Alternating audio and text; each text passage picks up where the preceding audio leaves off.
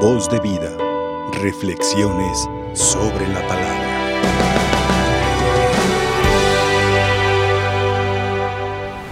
Bueno, hoy quiero servirme de este pasaje que escuchamos en el Evangelio para reflexionar en torno a nuestra vida, cada uno de nosotros. Primero, creo que estamos en esta sintonía de la misa diaria y eh, lo primero que hay que entender, estamos iniciando el Evangelio de San Lucas.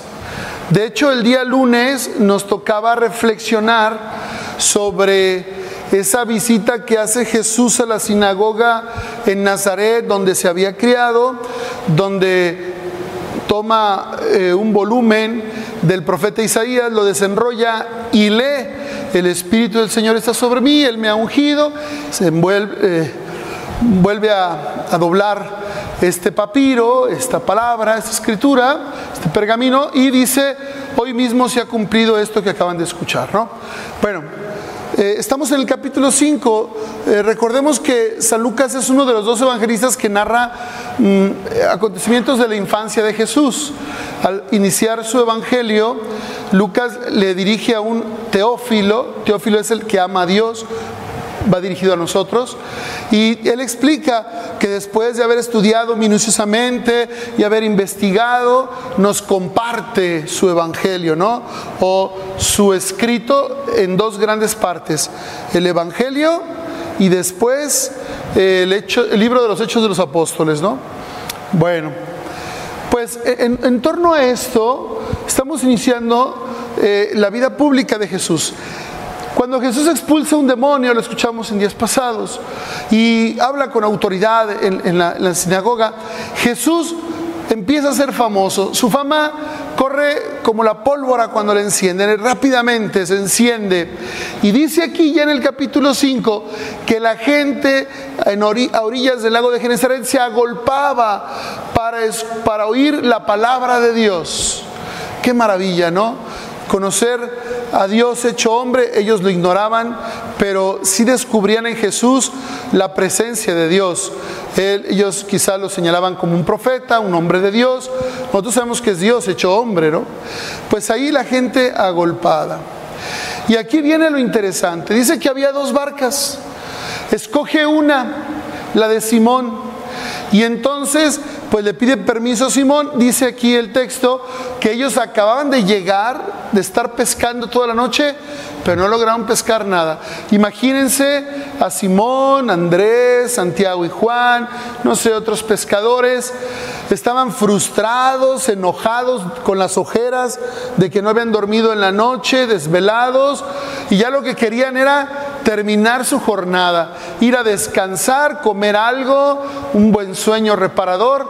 El caso es que estaban en eso, bajando las redes, cuando al ver la multitud Jesús le dice, oye Simón, ¿me puedes prestar tu barca y la puedes alejar un poco de tierra para que yo me siente y predique? Quizás Simón, un poco contrariado, como diciendo lo que me faltaba, ¿verdad? Pues le abre la oportunidad a, Jesús y al ver pues que era una persona célebre que estaba rodeado de mucha gente dice bueno pues adelante no vamos a manejar cinco puntitos que nos van a servir para nuestra vida. El primero es esta actitud de Simón que después Jesús le cambia el nombre a Pedro de permitir que Dios entre a nuestras vidas. Es decir abrirle el corazón a Dios hay gente que se ufana de decirse atea y, no demuestran eh, su ateísmo, simplemente reniegan de Dios y ellos dicen, es que Dios yo no lo he experimentado, yo no he escuchado la voz, yo no lo he visto, Dios no existe, son puros complejos de inferioridad del ser humano. Lógico que estas personas piensan así porque no le han abierto el corazón a Jesús, porque no se han dado un tiempo para el Señor. Pues Pedro, Simón, le abre esa posibilidad y dice, adelante, pues si te sirve mi barca, aquí está. Y entonces Jesús se sube a la barca de Pedro y Pedro obedece alejándola un poco de tierra. Aquí en esta apertura a Dios también es necesario alejarnos un poco de lo que cotidianamente realizamos, porque estamos inmersos en un ambiente de ruido, de estrés, de entretenimiento, de distracción. Entonces hay que alejarnos un poco de tierra, hay que, para abrirle el corazón a Jesús, concentrarnos en Jesús. Es lo que hacemos cuando venimos a misa. Cuando dejamos nuestros quehaceres, los pendientes y damos un espacio para la Eucaristía, estamos alejándonos un poco para disponernos al encuentro con Jesús, para abrirle el corazón a Jesús. Siempre que participemos de la Eucaristía, este, tengamos esa actitud de abrirnos a Dios, no venir a cumplir o no venir a dormirnos un rato a misa, sino estar dispuesto nuestro corazón a Jesús, ¿sí? Eso es lo primero, el primer pasito. Bueno, pues una vez que Jesús habla, imagino que hizo eco en, en los oídos y en los corazones de las personas, Jesús le dice a Simón, ahora lleva la barca mar adentro y echen las redes para pescar. Esas que acaban de bajar, súbenlas, llevemos la barca al centro de este mar de Galilea o lago de Genezaret y entonces vámonos a pescar. Y Simón le explica, Señor, de ahí venimos, toda la noche hemos trabajado y no hemos pescado nada.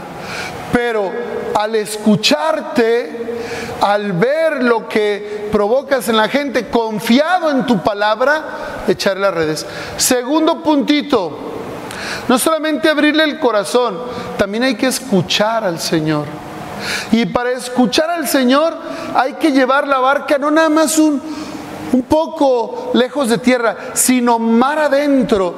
De ahí viene la experiencia de la oración.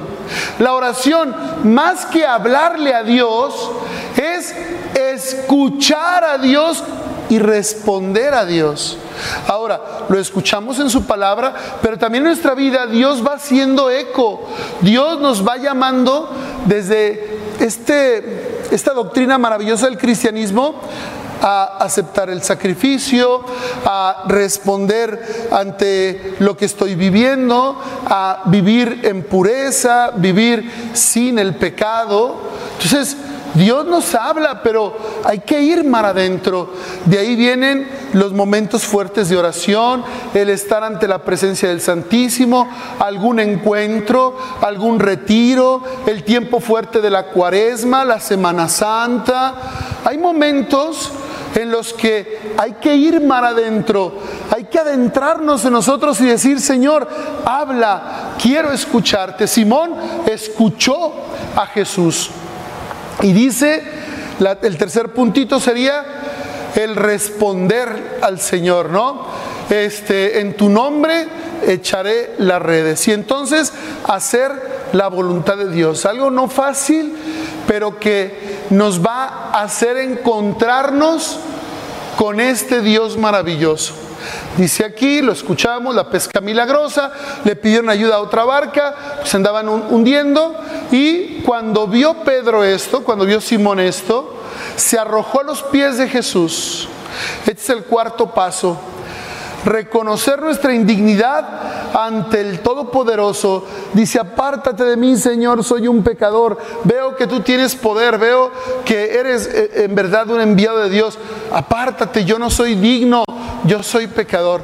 Pero el Señor así nos quiere no para que sigamos pecando, sino para unirnos a Él y dejar ese pecado y como somos, con nuestras fragilidades, con nuestras fortalezas, ser del Señor. ¿Sí? Entonces, ya escuché al Señor, ya hice caso, le obedecí, le respondí, me doy cuenta de lo grande que es el Señor. Cuando hemos experimentado una buena confesión, cuando hemos experimentado eh, fruto de algún apostolado, fruto de un servicio generoso a alguien de manera desinteresada, experimentamos de repente a Dios, uno dice, híjole Señor, qué grande eres. O sea, yo que ando con mis cosas, yo que soy egoísta, que a veces no te quiero compartir y tú te das todo. Eso es una experiencia general, hermanos. Cuando somos capaces de responderle a Dios, no solamente abrir el corazón, no solamente escucharlo, sino obedecer, responder, nos damos cuenta del Dios que nos ama, del Señor que nos ha elegido, que nos ha creado y que nos pide Dios da el ciento por uno. Y esa reacción de Simón la, debemos tener cada uno de nosotros al, al toparnos con, con, Dios, ¿verdad? Yo hice, recuerdo, una confesión de toda mi vida cuando estaba en teología y estaba muy nervioso porque no eran cosas buenas las que iba a confesar, ¿no?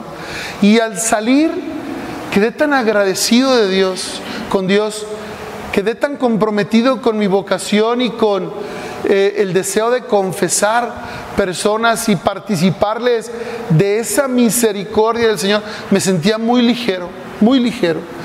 Eso experimentó Pedro.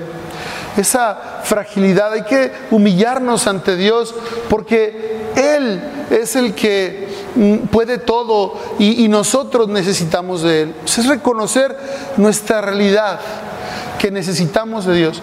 Y el último pasito, lo escuchamos aquí, que Jesús le responde a Simón, no tengas miedo, ahora dejas de ser pescador para convertirte en pescador, pero de hombres, ¿verdad? Ahora te quiero, desde ahora serás pescador de hombres, ya no de peces, ahora de personas. Y dice ahí que dejándolo, todos lo siguieron. La respuesta, el seguimiento a Jesús, es el último puntito. Todos estamos llamados a la, a la santidad sacerdotes, religiosas, casados, solteros, todo cristiano y todo ser humano, estamos llamados a realizarnos, a ser felices, a disfrutar este mundo maravilloso que Dios ha creado desde la vida en gracia, desde la santidad. Y para eso hay que hacer esos cinco pasos, abrirle el corazón a Dios, escucharlo, responder en lo que Él nos pide, servirlo, reconocer nuestra indignidad y a fin de cuentas seguir. Seguir un estilo de vida que el Señor hoy nos vuelve a recordar. Hay que identificarnos como católicos. Hoy que en nuestra sociedad quieren surgir minorías eh, que que se quieren, eh, quieren abogar por algunas cosas, sus derechos y actitudes, nosotros debemos también manifestar que somos católicos y que somos felices siendo católicos y que hay que dar testimonio de el catolicismo como eh, este llamado a ser felices, no, no por soberbia, no porque sí somos mejores, no, no, no, por Dios porque Dios nos llama a todos a ser felices y es importante que se le conozca. Y ya lo han mencionado por ahí en otras ocasiones, que es muy probable que mucha gente fría, mucha gente que no se acerca a la iglesia o que no cree, el único evangelio que va a haber es en nuestras vidas. ¿Qué tipo de evangelio va a haber? ¿Qué tipo de palabra de Dios va a, a recibir de nosotros? Ojalá sea de un seguimiento fiel de nuestro Señor. Que así sea. Voz de vida. Reflexiones sobre la palabra.